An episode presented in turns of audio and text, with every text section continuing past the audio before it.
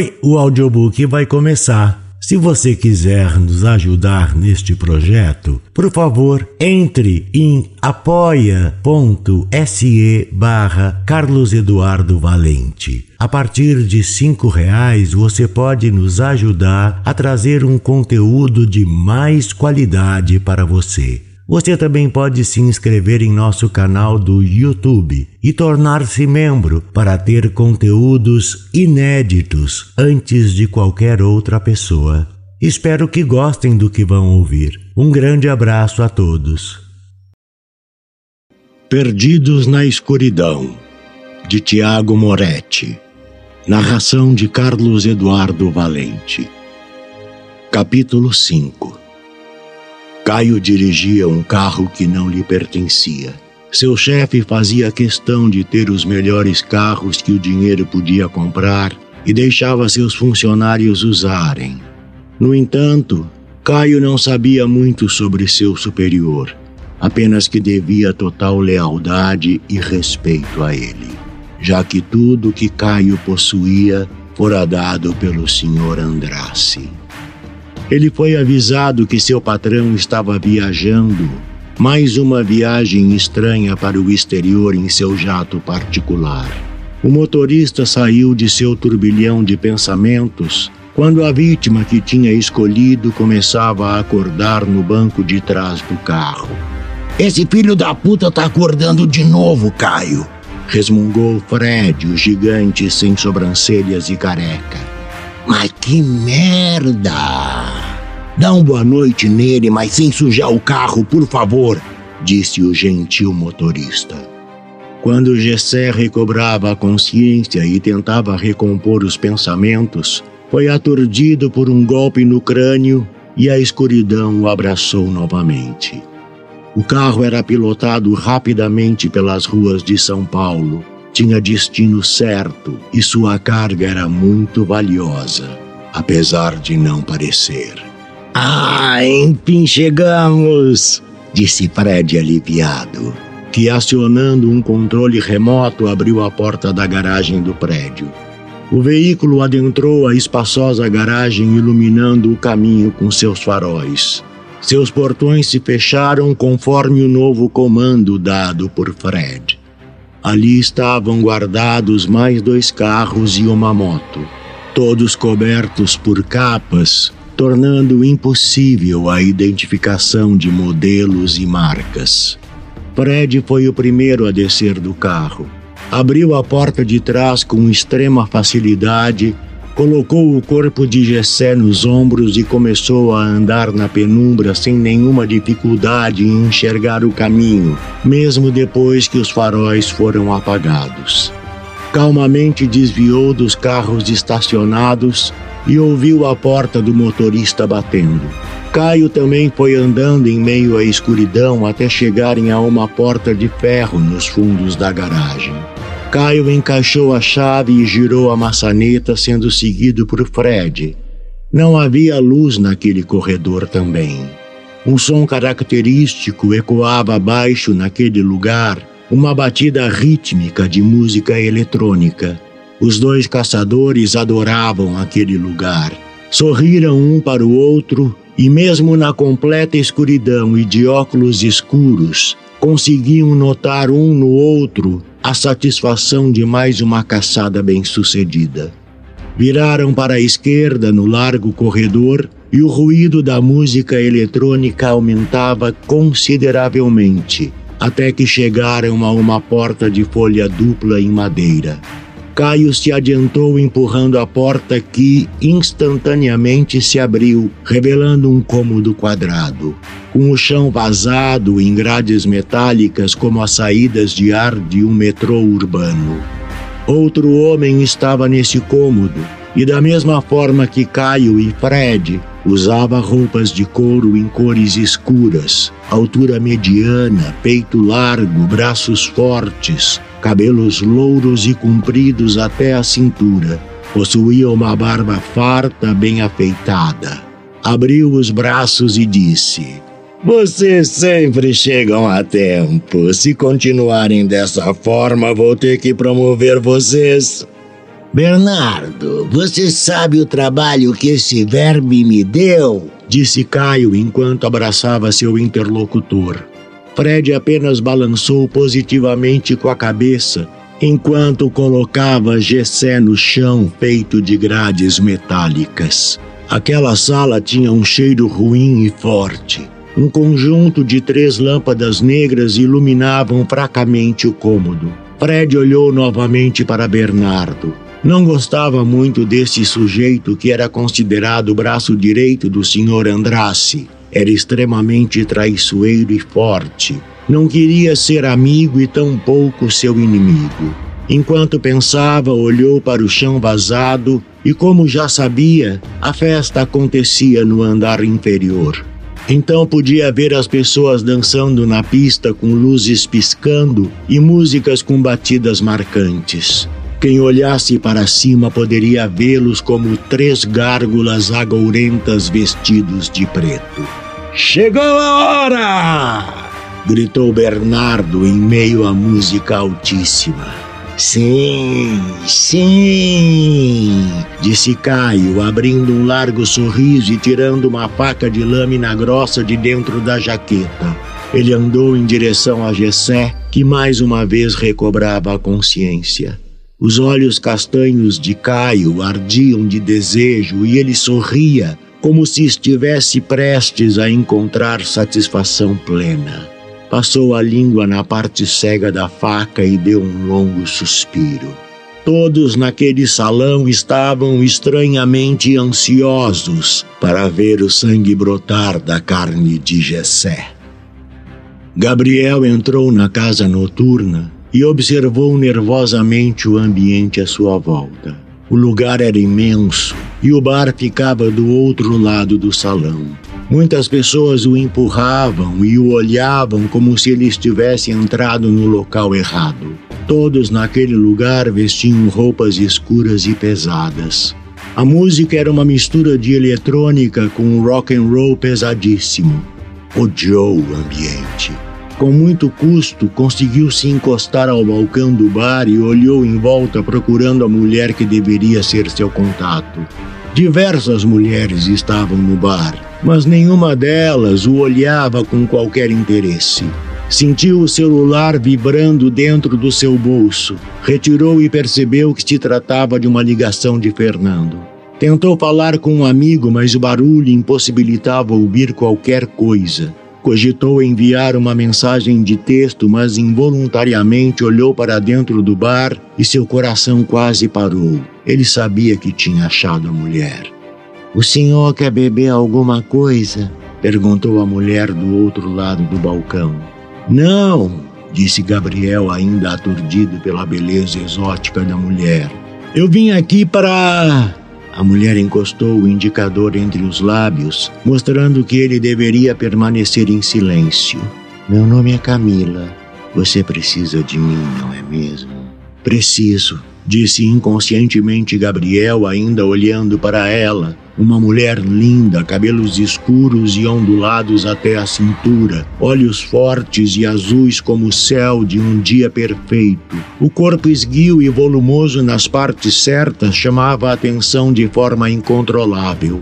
Seu olhar indicava que, se fosse da sua vontade, poderia dominar a maior parte das pessoas naquele ambiente e ser dona de seus destinos sem utilizar a força física. Rapidamente Camila passou por debaixo do balcão. Vestia um corpete preto e vermelho que acentuava seus seios. Olhou para Gabriel, avaliando-o por alguns instantes, e disse em seu ouvido: Você está pronto para saber onde sua noiva foi? Gabriel sentiu o corpo todo arrepiar e disse: Sim. Então me dê a mão e finja que está comigo, ou te levar ao inferno primeiro. Eu sei que nada faz sentido, mas não vejo outra forma de explicar o que está acontecendo. Ele ainda tentava entender as palavras enquanto a mão macia de Camila o guiava pela festa estranha. Todos abriam caminho para a mulher passar. Homens e mulheres a olhavam com um desejo carnal e ela devolvia cada olhar como uma promessa de prazeres infinitos. Após atravessarem o salão, fizeram uma leve curva à esquerda para entrar em um corredor estreito iluminado apenas por luzes negras. Com o ambiente escuro, os sentidos de Gabriel, como tato e olfato, se aguçaram. O cheiro de sua recém-conhecida o embriagava como um veneno doce, e sua mão o segurava com força e confiança. Não podia enxergar o caminho que tomaram naquele estranho corredor escuro. Sabia que tinham virado algumas vezes em corredores infinitos, mas sua orientação já tinha se perdido. Foi então que pararam subitamente em uma porta de metal que encerrava o caminho. Ouviu outra música vindo desse próximo ambiente que estava por conhecer, uma batida ainda mais violenta. Sentiu medo, por um instante achou tudo aquilo muito irreal. Suas pernas tremiam e o estômago enjoava.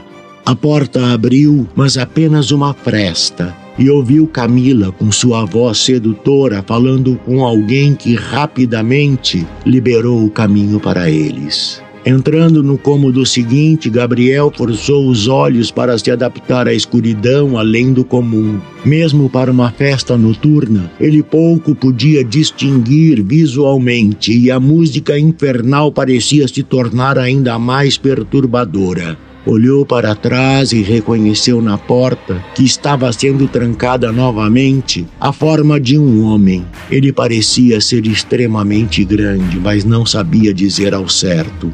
Sua companheira parou e virou-se. Sentiu o hálito fresco de Camila aproximar-se de seu rosto e assim ela disse em seu ouvido novamente: Estamos na sala VIP. Aqui não encare ninguém. Não fale com ninguém. Não importa o que você veja. Fique em silêncio e confie em mim. O jovem que ansiava por respostas disse um sim inaudível perante aquela medonha música que tocava sem parar. Seus olhos estavam se adaptando ao ambiente. Então ele notou que havia três grandes luzes negras iluminando escassamente o lugar. Era uma sala retangular com sofás aconchegantes em torno de uma pista de dança. Não notou bares no local. Era como uma sala de visitas extremamente bem decorada, com uma pista de dança ao centro. Foi puxado por Camila para um dos sofás. Deixou o corpo escorregar na poltrona enquanto notava que havia outras pessoas por ali, mas não foi capaz de contar. Pensou haver no máximo oito ou dez indivíduos no local. Camila sentou-se ao lado dele, aproximou seu corpo esguio para perto e sorriu um sorriso malicioso como de uma hiena. Gabriel a encarou. Ficou perdido dentro dos olhos azuis por um longo momento. Até mesmo a música havia sumido enquanto admirava a beleza de Camila. Ainda sorrindo, ela disse apontando discretamente com o dedo indicador: Chegou o momento. Tá vendo a pista de dança? Assim, ele desviou o olhar para a frente onde reparava a tal pista, revestida de mármores com um pole dance no centro. Duas mulheres seminuas acabavam de adentrar ao meio, dançando sinuosamente. Que lugar estranho, resmungou Gabriel depois de tanto tempo calado. Pois é, retrucou Camila, escolhendo as palavras. Ali Apontou ela com o dedo indicador para o teto da pista.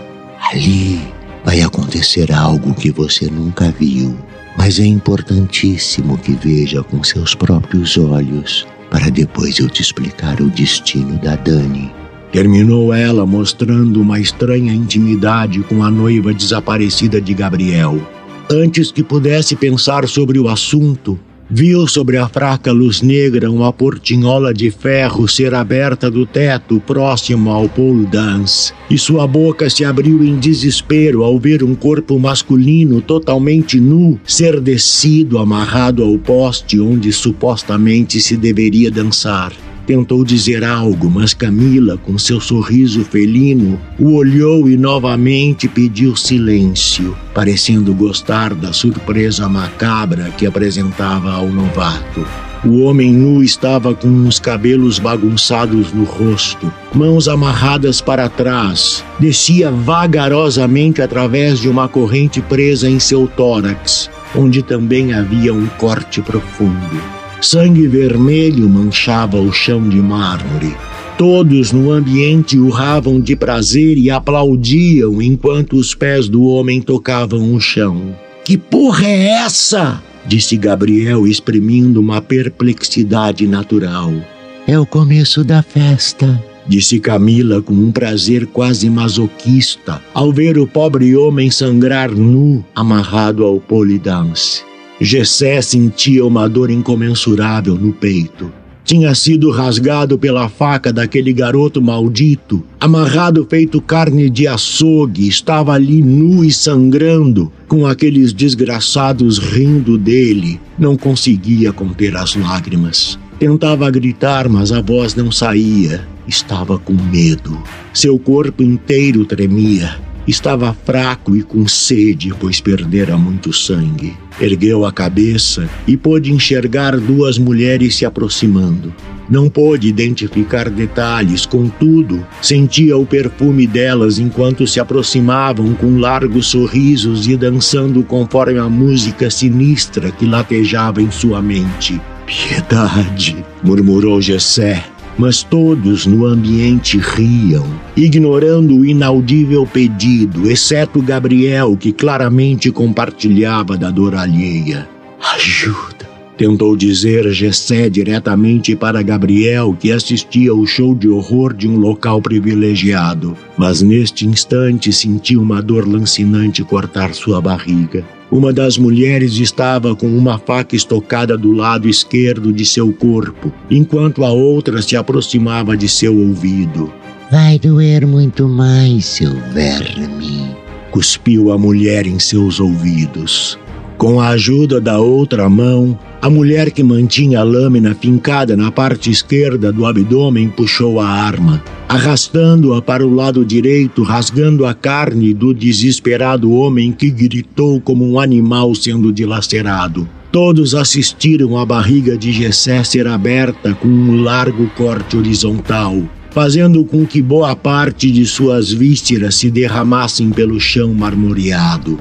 Sua assassina, em um ato selvagem, enfiou a cabeça dentro do corpo recém-aberto do homem como se procurasse algo lá dentro. Se não fossem as mãos fortes de Camila, Gabriel já teria saído correndo daquele circo de horrores. Não conseguia conceber tamanha brutalidade, muito menos ligar aquilo à sua noiva. Estava enojado e arfava de ânsia, enquanto todos apreciavam as duas mulheres comerem aquele pobre homem vivo. Camila checou o aparelho celular. Sua expressão mudou para raiva instantaneamente e disse: Te falei que vínhamos ao inferno, mas agora precisamos ir. Teu amigo já fez merda. Fernando? disse Gabriel alarmado. Sim, respondeu a linda mulher enquanto a música parava e os gritos do intruso ressoavam por toda aquela sala fétida. Gabriel ouviu estampidos de tiros e agora temia pela vida do amigo que vinha para ajudá-lo. Gessé estava em seus últimos instantes. Milhares de lembranças boas e ruins passavam por seus olhos. A dor estava começando a não incomodar. A vista, já turva, foi perdendo seu brilho. Mas antes de tudo ficar escuro, viu que a mulher que o havia matado olhava-o nos olhos, deliciada com a dor. Os olhos dela brilhavam amarelos, como os olhos de um gato na escuridão. E os dentes eram presas de animais. Dentes compridos e amarelos como um cão raivoso. De repente, tudo ficou em silêncio. Não havia anjos, não havia dor, não sentia nada. Gessé estava morto. Do narrador Carlos Eduardo Valente. Contato carlão50 arroba gmail.com